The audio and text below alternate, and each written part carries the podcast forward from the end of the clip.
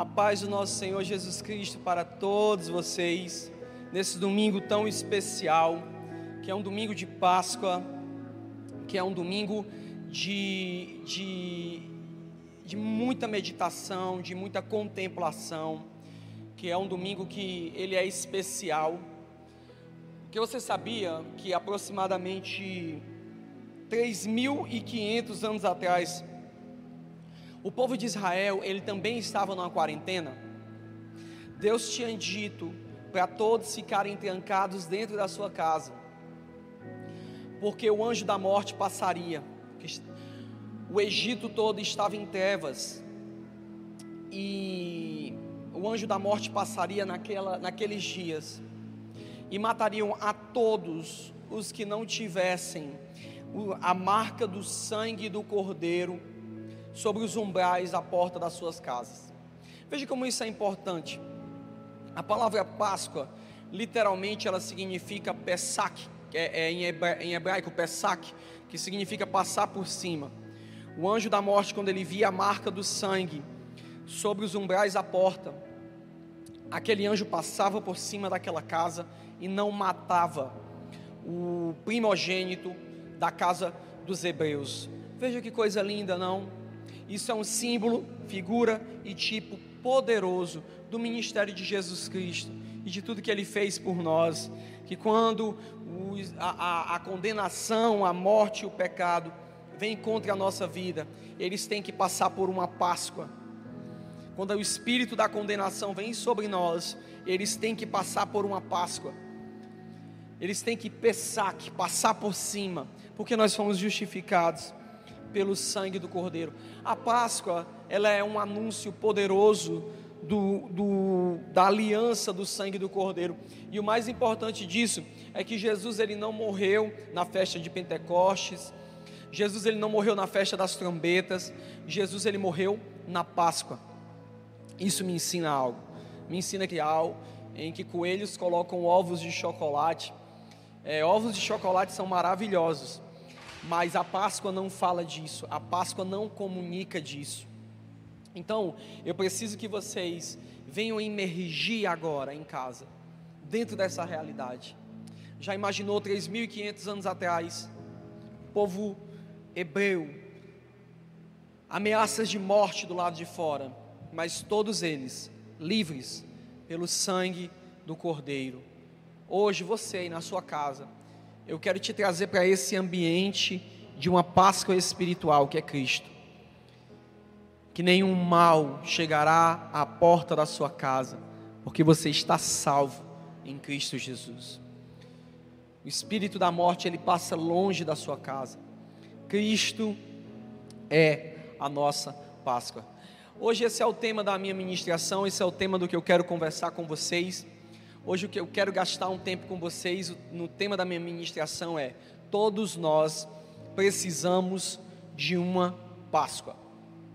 Hoje, é, no que nós vamos conversar hoje nessa manhã, nós vamos usar uma hermenêutica mais assimilativa para evoluirmos e entrarmos mais profundo numa revelação acerca do ministério do sangue do Cordeiro sobre as nossas vidas. Amém?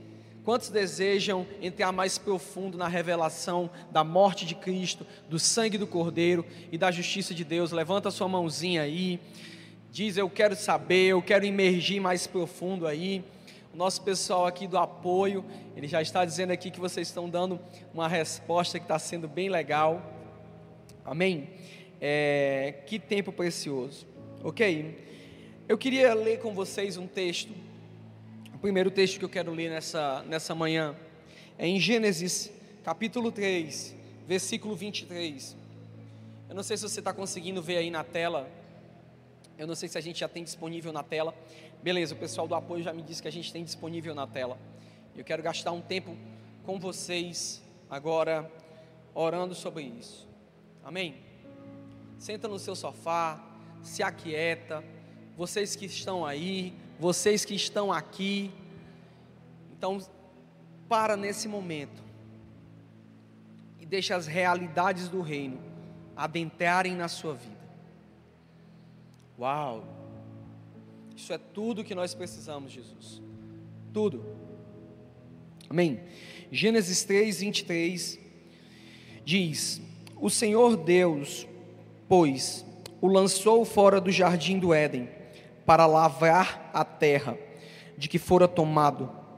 E havendo lançado fora o homem, pôs querubins ao oriente do jardim, e uma espada e uma espada inflamada que andava ao redor, para guardar o caminho da árvore da vida. Eu gosto desse texto e dessa versão em específico, porque tem algumas versões que diz que a espada estava na mão dos querubins, e a palavra querubim, sakak, significa protetor. E mas só que no original, e nós vemos aqui nesse texto, eu amo essa versão porque ela dá uma exemplificação maior, que essa espada, ela caminhava sozinha. Os querubins estavam lá, mas a espada sozinha guardava o perímetro do Éden. E o Éden é um local de relacionamento e intimidade. E agora nós tínhamos uma espada protegendo ele e não permitindo que o homem entrasse mais nesse ambiente de intimidade do pecado. E, e, e, e, a nós não interessa qual foi o pecado, qual foi a fruta que ele comeu, mas o que interessa é que o pecado foi a desobediência. O homem deixou de obedecer a algo que Deus tinha estabelecido. Mas preste atenção nesse detalhe. Não foi o fato do homem ter pecado, mas foi o fato do homem não ter tido uma posição de arrependimento, uma posição de quebrantamento. Quando ele é confrontado por Deus, ele coloca a culpa, ele terceiriza a culpa. Amém? E isso leva o homem a viver um estilo de vida que foi muito prejudicial. Ele é colocado do lado de fora do jardim, e agora ele vai ter que trabalhar e produzir o seu próprio sustento. Veja como isso é interessante. A partir disso, uma espada é colocada do lado de fora do jardim e ela não permite mais que o homem entre lá dentro. Então, vamos entender os símbolos, figuras e tipos que existem aqui. Se o jardim é o local de intimidade, o que significa a espada? A espada significa a justiça divina. Então eu tenho a primeira lição nessa manhã. A primeira lição é que quando eu quero, eu mesmo, tomar minha atitude de a justiça de Deus será levantada e eu não terei acesso à intimidade. Isso é muito prejudicial, não é? Então, a espada do Senhor, eu quero que você foque nisso, a espada do Senhor. Hoje nós vamos falar especificamente sobre a espada. A espada do Senhor significa justiça divina. Então, se você guardar, vamos guardar a palavra espada, e nós vamos progredir na revelação, ok? Eu tenho um segundo texto para ler com vocês, e esse segundo texto, ele também fica no livro de Gênesis, e é Gênesis capítulo 34, versículo 25. E aconteceu que, ao terceiro dia, quando estavam com mais violenta dor, os dois filhos de Jacó, Simeão e Levi, irmãos de Diná, tomaram cada um a sua espada e entraram afoitamente na cidade e mataram todos os homens. O que, é que aconteceu aqui dentro desse cenário? Preste atenção. Tomaram cada um a sua espada diga comigo, espada. O que, que aconteceu? Eles entraram numa cidade e mataram todos os homens que estavam se recuperando de um processo cirúrgico. Que processo cirúrgico foi esse? Jacó tinha uma filha, e o nome dessa filha era Diná. E o príncipe de uma cidade se apaixonou por Diná. E esse príncipe, ele errou e abusou de Diná sexualmente. Ao fazer isso, Jacó toma uma postura, mas o pai, o pai, o pai do príncipe, ele vai até Jacó, ele vai até Jacó e ele tem uma postura conciliadora. Ele chega para Jacó e pede perdão e diz que vai submeter toda a sua tribo ao conselho de Jacó e à atitude governamental de Jacó. Então Jacó faz uma aliança com eles. E como prova disso, se eles estão arrependidos da circunstância. esse Jacó, ele estabelece um ritual para eles, e esse ritual é a circuncisão, fazendo assim uma aliança de sangue com aqueles homens. Então, todos os homens da cidade fazem a circuncisão, eles cortam o prepúcio do pênis, e todos eles ficam, querendo ou não, debilitados por causa da circuncisão. Ou seja, eles ficam com o corpo inflamado e eles estão no processo de recuperação. Era como se fosse o equivalente à cirurgia de fimose. E eles estão num processo de recuperação. Simeão e Levi, sabendo que todos os homens da cidade estão debilitados e não terão força para lutar, eles entram com suas espadas e afoitamente a Bíblia diz que eles matam todos os homens daquela cidade. Isso também carrega um símbolo. Isso também carrega uma revelação. Sabe por quê? Porque o filho de Jacó, Levi, ele representa, preste atenção, um tipo de sacerdócio, um tipo de ministério e um tipo de aliança. Se você puder dizer isso comigo, diga comigo: sacerdócio, ministério e aliança. Vamos lá? Sacerdócio, ministério e aliança. Então, quando nós entendemos que Levi não é só um homem, mas ele é um símbolo de alguma coisa, ele simboliza alguma coisa, então há uma revelação escondida aí. E o que Levi representa? Ele representa um sacerdócio antes de Cristo.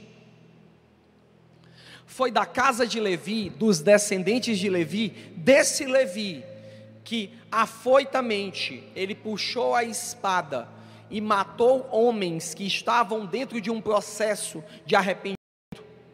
Esse Levi, injustiça, quando tem injustiça, eu puxo a minha espada e mato mesmo. Eu sou corajoso. É uma espécie de sacerdócio que não é covarde, que vai para cima mesmo, que luta mesmo. Você quer ver como eles se estabeleceram e como essa marca ficou forte na vida deles? Venha comigo agora em Êxodo capítulo 33, 32, versículo 26. Esse evento, ele está diretamente ligado ao, à adoração ao bezerro de ouro, quando Moisés ele está escrevendo as tábuas da lei. Aqui é a iniciação do ministério da lei. Quando o ministério da lei vai começar, acontece uma coisa. Pôs-se Moisés na porta do arraial e disse: Quem é do Senhor, venha a mim. Então se ajuntaram a eles todos os filhos de Levi. Preste atenção, qual é a marca de Levi? A marca de Levi é: eu não tenho piedade para executar justiça.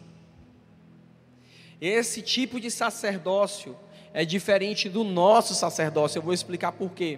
Porque a nossa autoridade é baseada em amor. Mas esse sacerdócio, não. A justiça, ela não é piedosa. E você precisa entender que tem uma coisa que pode prejudicar muito as pessoas, e o reino de Deus são pessoas justiceiras. A Bíblia diz: Bem-aventurado os que têm sede de justiça. Preste atenção nesse pequeno detalhe. Eles têm sede de justiça. A Bíblia diz que não é bem-aventurado quem executa justiça, é bem-aventurado quem tem sede de justiça. Porque quem tem sede de justiça espera que Deus, o verdadeiro justiceiro, produza a justiça de forma correta. Mas pessoas justiceiras, elas não têm pena de atacar as pessoas, de ferir as pessoas, ainda que elas estejam em processos de arrependimento. Toda aquela tribo que Levi e seu irmão Simeão mataram, aquela tribo estava num processo de arrependimento. E o processo de arrependimento é um processo doloroso, é um processo que demanda tempo. Ninguém que recebeu Jesus, ninguém que se converteu, é uma coisa agora e outra coisa amanhã. Essa pessoa ela não é assim. Todo mundo passa, inclusive você que está me assistindo, inclusive você que é justiceiro. Você precisa entender que você e as outras pessoas estão passando por um processo que se chama processo de conversão. E esse processo demanda um tempo. E aqueles que são do ministério de Levi, eles não têm paciência nos processos. Sabe por quê? Porque a tribo de Levi, ela age afoitamente. Vamos agora para Êxodo novamente, voltamos para o texto. E no versículo 27, disse-lhes assim: diz o Senhor, Deus de Israel: cada um ponha a sua espada sobre a sua coxa. Moisés mandou eles se armarem. E passai e tornai pelo arraial de porta em porta, e mate cada um, veja isso, mate cada um a seu irmão, cada um a seu amigo, e cada um a seu vizinho. E os filhos de Levi fizeram conforme a palavra de Moisés, e caíram do povo aquele dia três mil homens. Você já parou para prestar atenção? Que a tribo de Levi naquele dia, eles não mataram inimigos, eles não mataram amalequitas, eles não mataram pessoas de Jericó, eles não mataram cananitas, eles mataram israelitas. Eles mataram o seu próprio povo. Cada um mate o seu amigo, cada um mate o seu irmão. Veja como esse sacerdócio é sanguinolento. Sabe por quê? Porque esse sacerdócio, ele se, ele se aprimora, se, se apropria, perdão, da justiça divina. Então, esse, esse, essa tribo representa um ministério, essa tribo representa um sacerdócio, mas essa tribo também representa uma aliança. E uma aliança significa uma forma de caminhar, uma forma de viver, uma ordem, uma forma de prosseguir. E às vezes você não está debaixo da justiça do seu irmão, às vezes não tem ninguém te acusando, mas talvez você fosse igual a mim. Eu não precisava de ninguém para levantar a espada contra mim quando eu errava. Eu mesmo levantava. Eu mesmo tinha um Levi dentro de mim. Eu mesmo tinha alguém que pegava a espada. Lembra o que eu disse? A espada é a justiça divina. E eu dizia: Eu errei. Ah, preciso, preciso me ferir. Preciso me punir com a espada. Ah, eu pequei. Não vou para o culto hoje. Não vou para o culto hoje porque eu pequei. Ah, eu pequei. Eu pequei. Então Deus não vai falar comigo hoje porque eu pequei. Cortava o meu relacionamento com Deus. Lembra o que a espada faz? Ela separa o homem do local de intimidade. A espada tira o homem do local de intimidade. Talvez você tenha uma espada guardada para você e você tenha até prazer em usar. Tem gente que peca e gosta de passar uns três dias se martirizando, se ferindo, sabe? Para poder saber que agora pagou o preço e agora tem, tem capacidade de agradar a Deus que tem capacidade agora de eu estou justo. Mas deixa eu te dizer uma coisa: a justiça é terrível e não tem como escapar dela. Se você tentar viver pela justiça de Deus, você vai, você vai fracassar. Você vai conseguir uma semana, você vai conseguir 15 dias, você pode conseguir até seis meses, mas uma hora você vai cair. E quando você cair, não se preocupe, vai ter uma espada lá para te acusar, para te ferir e para te tirar do local de intimidade. Esse ministério, ele é terrível. Talvez você está agora me escutando e você está longe da casa do Senhor. E você tem sede das coisas do Senhor. Você tem sede da palavra do Senhor. Você tem saudade dos louvores. Você tem saudade daquela comunhão. Você tem saudade quando você voltava para casa e não voltava bêbado. Você voltava feliz. A única coisa que vinha cheia era a sua barriga, porque você estava com os irmãos, e os irmãos comem pra caramba. Você tem saudade disso. Você tenta voltar, mas quando você tenta voltar, tem uma espada de fogo te acusando. Você fez isso, você não vai ter capacidade de voltar, você não tem força para fazer isso, você não tem coragem para fazer, você vai começar e você vai cair, a espada se levanta contra você. Só que eu tenho uma notícia boa para te dizer a espada, ela de fato é terrível.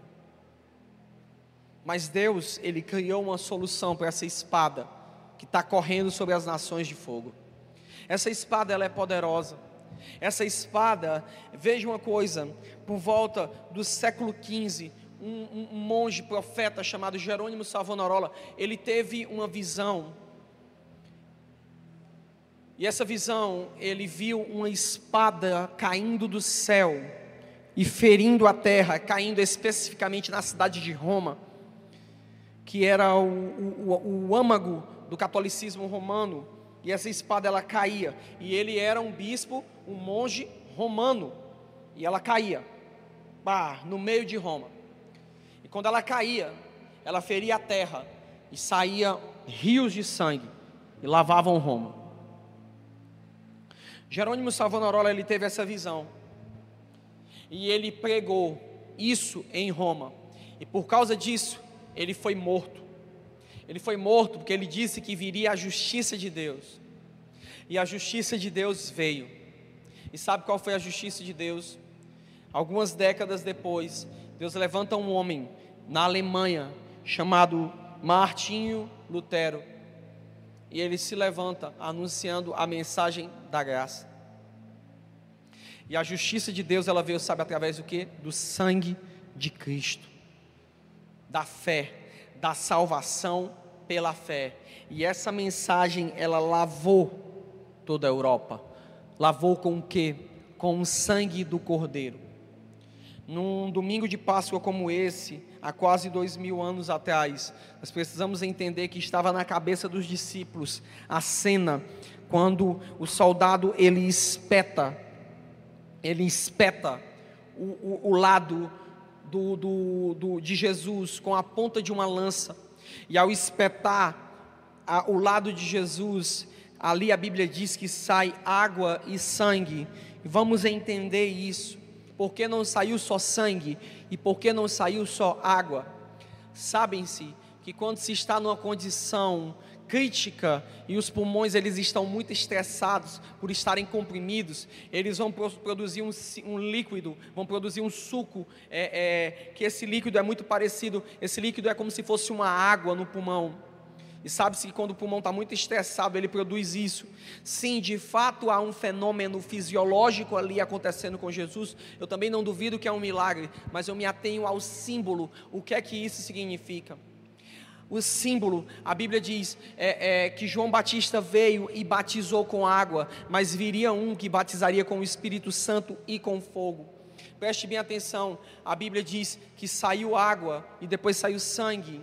Então preste atenção nisso. A água é um dos símbolos da palavra de Deus lavando o povo. Tanto que quando Israel está saindo da terra do Egito, a primeira coisa que Deus faz é eles passarem pela água do Mar Vermelho. E depois Deus faz eles passarem pelo Rio Jordão. Por quê? Porque aquilo dali, aquilo dali é um símbolo de que Deus vai lavá-los com a sua palavra, com a sua palavra governamental. Deus vai estabelecer um modelo para a nação. Deus vai estabelecer um modelo de governo. Depois vem o ministério de Elias, e esse ministério passa pelo, pelo Rio Jordão, e ele, ao passar pelo Rio Jordão, ao dividir o Rio Jordão, ele está anunciando também que a palavra profética ela vai lavar Israel. Depois aparece João Batista, às margens do Rio Jordão, dizendo que é necessário se arrepender. Aquela palavra de anunciação do reino de Deus, ela lavou Israel. E agora aparece Jesus que na sua morte sai água e sangue. Ali Jesus está dizendo: vocês são lavados pela palavra. A palavra vai estar, a palavra que sai de mim, vai estar limpando vocês constantemente, como Jesus mesmo disse. Vós já, já têm sido lavados pela minha palavra.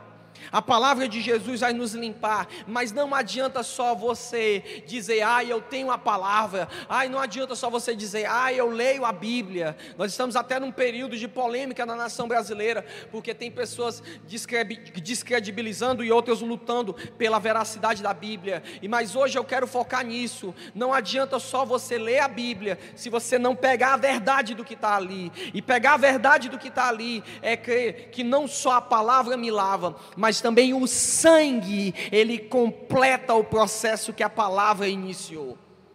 Eu sou lavado pela palavra e o sangue de Jesus, ele me purifica de todo o pecado. Nós somos então batizados imergidos no sangue de Jesus. O sangue de Jesus, ele lavou as nações, e tudo isso começou com Martinho Lutero. Então, quero dizer para você que a justiça de Deus agora, ela vem através do sangue do Cordeiro. Amém?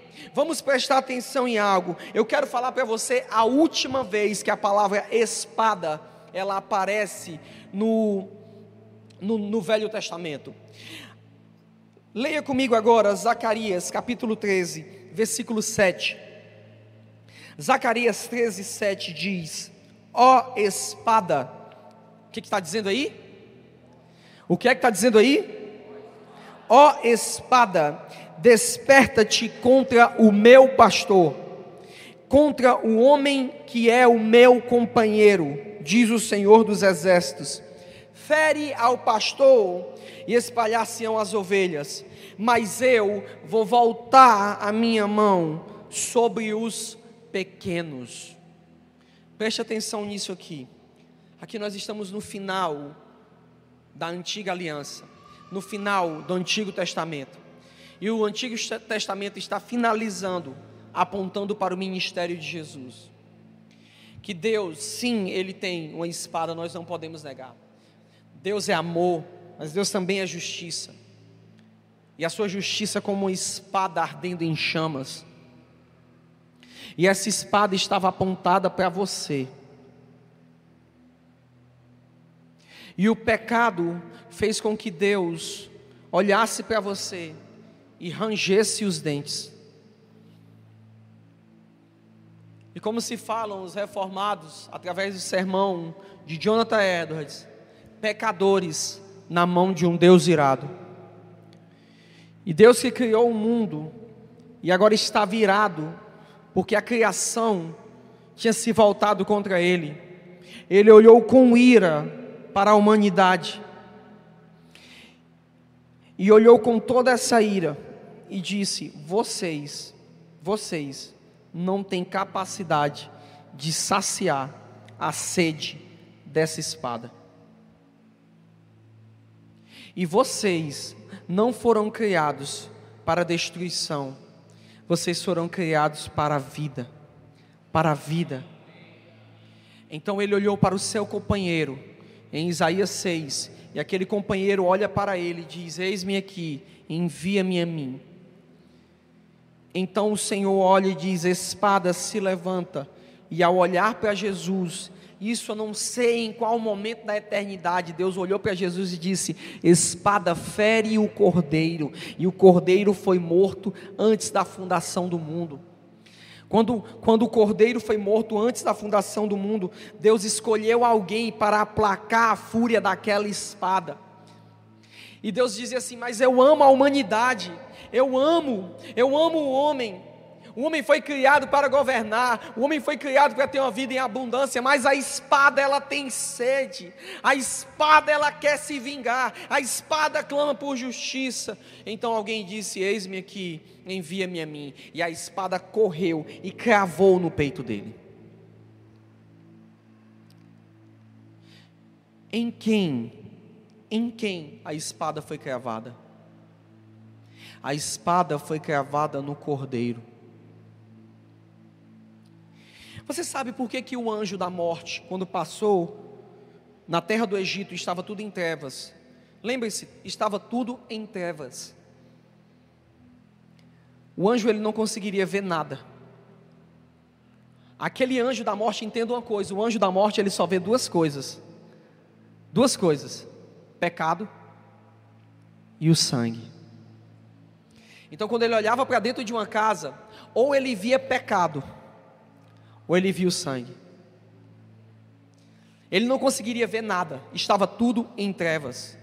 Então imagine dentro daquela casa, quando ele olhava para dentro daquela casa, ele via uma luz negra e ele dizia: ali tem morte, ali tem pecado. Então ele entrava e ceifava a vida da criança, do primogênito. Mas quando ele passava e olhava, quando ele olhava para dentro daquela casa dos judeus, ele via uma luz que brilhava, uma luz que brilhava pura, uma luz que, que fazia com que ele se encandeasse e ele não pudesse entrar dentro daquele local. Então ele passava por cima daquele local. Sabe o que, é que era essa luz? era o sangue de um animal, a qual Moisés disse: cada casa pegue um cordeiro sem mácula, sem ruga, sem mancha, mate-o, celebrem a Páscoa, comam da carne do cordeiro. Entende o que é que Jesus está dizendo? Aquele que comer da minha carne e beber do meu sangue. Então, quando eu trago Jesus para dentro de mim, e eu sou um com Ele, Jesus é esse cordeiro, irmãos. Foi esse cordeiro, esse cordeiro, ele cegou o espírito da morte. Diga isso, o sangue do cordeiro, ele cega o espírito da morte. Ah, agora você deveria falar isso como uma verdade. Você deveria olhar que veja todos os pecados que existem agora em você, veja todas as mazelas e imundícias que existem em você, e veja agora a espada correndo contra você, a espada do anjo da morte correndo contra você, mas nesse momento um manto de sangue cobre a sua vida, aquele anjo não consegue ver mais nada.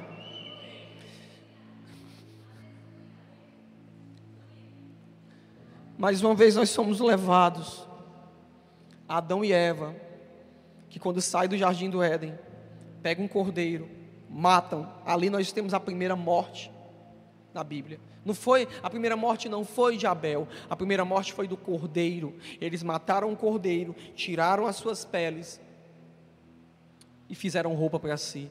Somente, somente o sangue do cordeiro tem capacidade de cobrir a sua nudez e a sua vergonha. Jesus, ao morrer na cruz do Calvário, eu quero que você imagine esse momento. Pare para pensar nisso. A cruz do Calvário.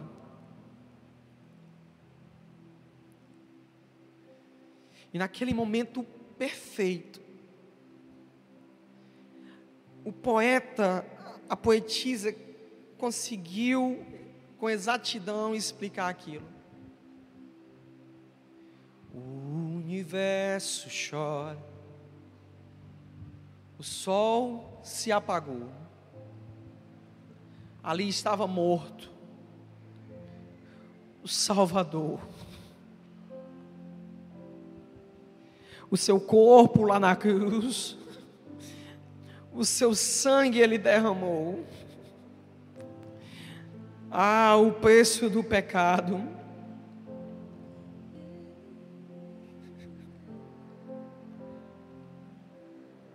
Ele levou. Você consegue ver agora o cordeiro sendo partido na cruz do Calvário? Irmãos, não foram romanos que partiram Jesus na cruz, quem partiu Jesus foi a espada de Deus. Foi a espada de Deus que partiu ele.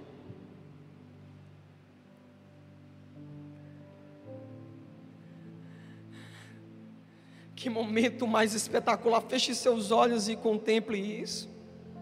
A terra. A terra estremeceu, sepulcro se abriu, e nada vencerá seu grande amor. Ó oh, morte, onde está o Rei? Ressuscitou, ele venceu para sempre. Adore ele.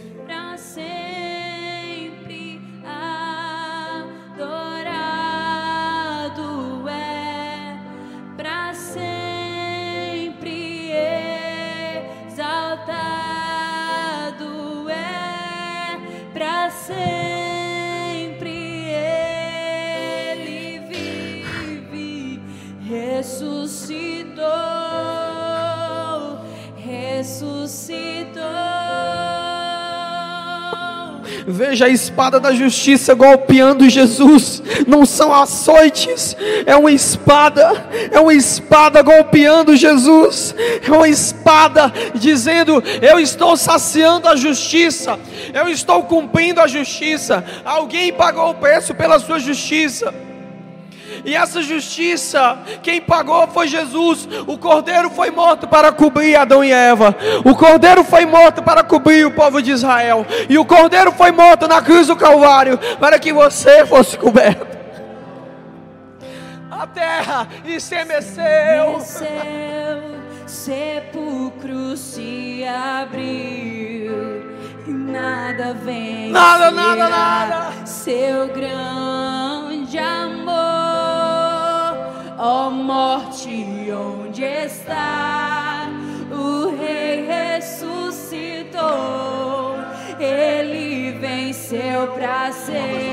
Vamos lá, vamos lá, adore Ele, adore Ele. Para sempre ado é. Para sempre. Para sempre. Ele vive. Ele vive. Ressuscitou.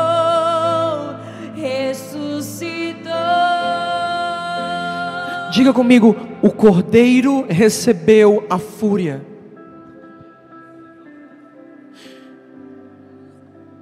Entenda uma coisa: quando você se acusa, quando você se fere, quando você quer pagar o preço, você está agindo de uma forma equivocada.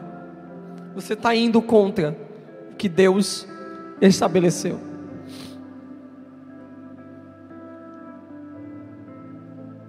Os nossos atos de justiça, eles são uma afronta.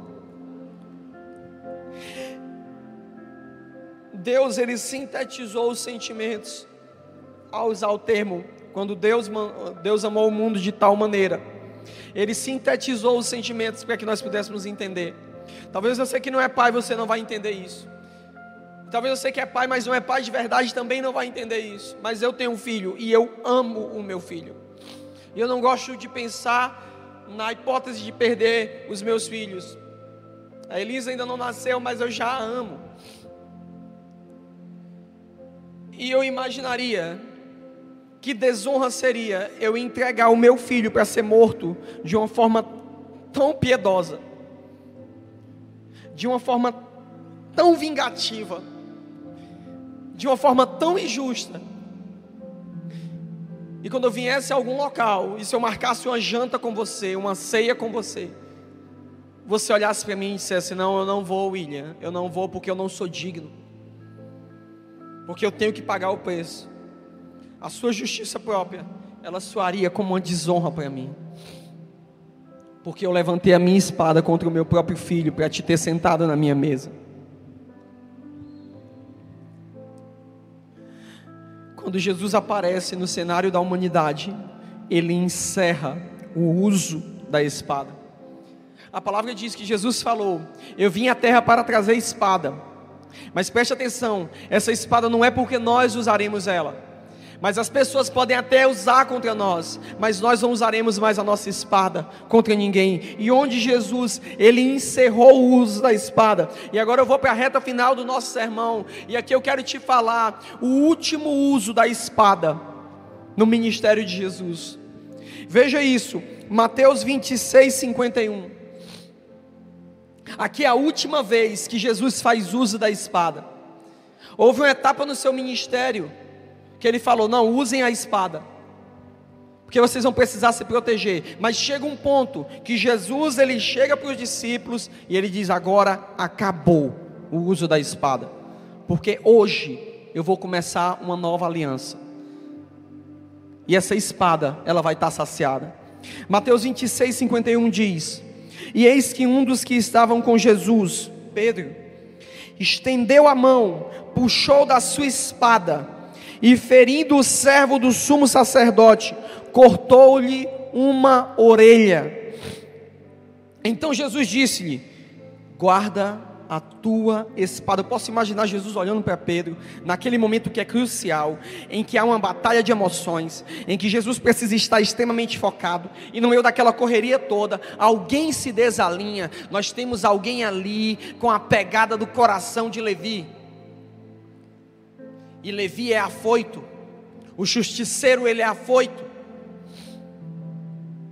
E você não pode se equivocar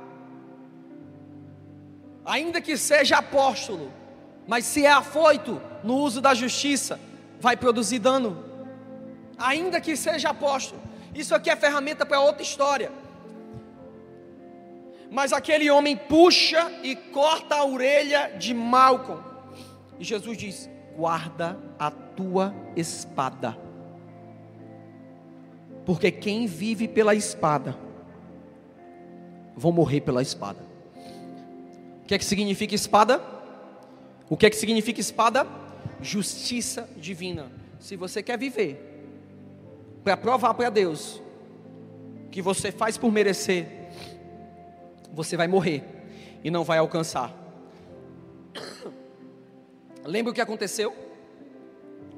Lembra o que aconteceu? Toda tribo que tentou, tem lei vai vir e vai te matar. E aqui nesse momento, veja isso: Jesus toma a orelha de Malcolm. Veja, esse é, é, é, esse é o primeiro transplante que a gente, sei lá, bíblico que a gente pode ver, eu, eu não sei. Colocação de prótese natural, a gente ainda não chegou nesse nível. Jesus pega e coloca a orelha de Malcolm no local. Eu acredito que Malcolm agora olha, gente, eu estou escutando até melhor com essa. Eu estou escutando melhor. E o que é que isso também quer nos comunicar? porque a vida de Jesus também ela é um símbolo, figura e tipo. A vida de Jesus também ela aponta para algo, e a vida de Jesus ela aponta para o ministério da graça. E o ministério da graça ele veio para reparar todos aqueles que foram feridos por causa das coisas que aconteceram. O ministério da graça ele veio para restaurar todos aqueles que foram feridos. Feridos por causa da justiça. O ministério da graça, ele veio para curar todas aquelas coisas que te impedem de entrar dentro do jardim. O ministério da graça, ele veio para curar todas as vezes que você escuta uma palavra de condenação. A lei ela vem e ela ataca o ouvido. Teve coisas que você escutou, e agora eu vou falar profeticamente para algumas pessoas. Algumas pessoas olharam para você e disseram: a igreja não é seu lugar. Elas usaram a justiça, e a justiça feriu. Teve uma geração que foi completamente ferida por causa do espírito do legalismo, do espírito da justiça. Uma geração inteira que, até mesmo através de instrumentos apostólicos, ela foi ferida. Feriram os ouvidos dela com uma mensagem legalista que não pode produzir nada. Mas hoje o ministério da graça, através de Jesus, diz: acabou o tempo da justiça. Acabou. Você não vai pagar pela sua justiça. Eu vou, eu vou reconectar a sua intimidade. Eu vou, eu vou, eu vou colocar de volta as coisas que você ouvia de mim, a intimidade, o amor. Eu vou te reconciliar. Você vai voltar a ouvir a minha voz. Você vai ouvir a minha voz. Eu estou curando as feridas que a lei fez em você. Eu estou curando as feridas que o legalismo fez em você. Eu estou te curando. Talvez até pastores fizeram feridas em você. Você não presta, você não serve de nada. Amigos, pais e mães cortaram a sua vida. Mas hoje, não como ministro da espada, mas como ministro da toalha, como ministro do pão e do vinho, eu quero te convocar a adorar conosco. Eu quero te convocar a ser reparado pela graça. Eu vejo Jesus na sua casa agora, colocando a mão sobre os seus ouvidos e dizendo: Eu estou arrancando as mentiras do diabo. Eu estou colocando a minha justiça. Porque Deus, eu paguei o preço. E agora você é livre. E agora você é justo. E agora você pode andar.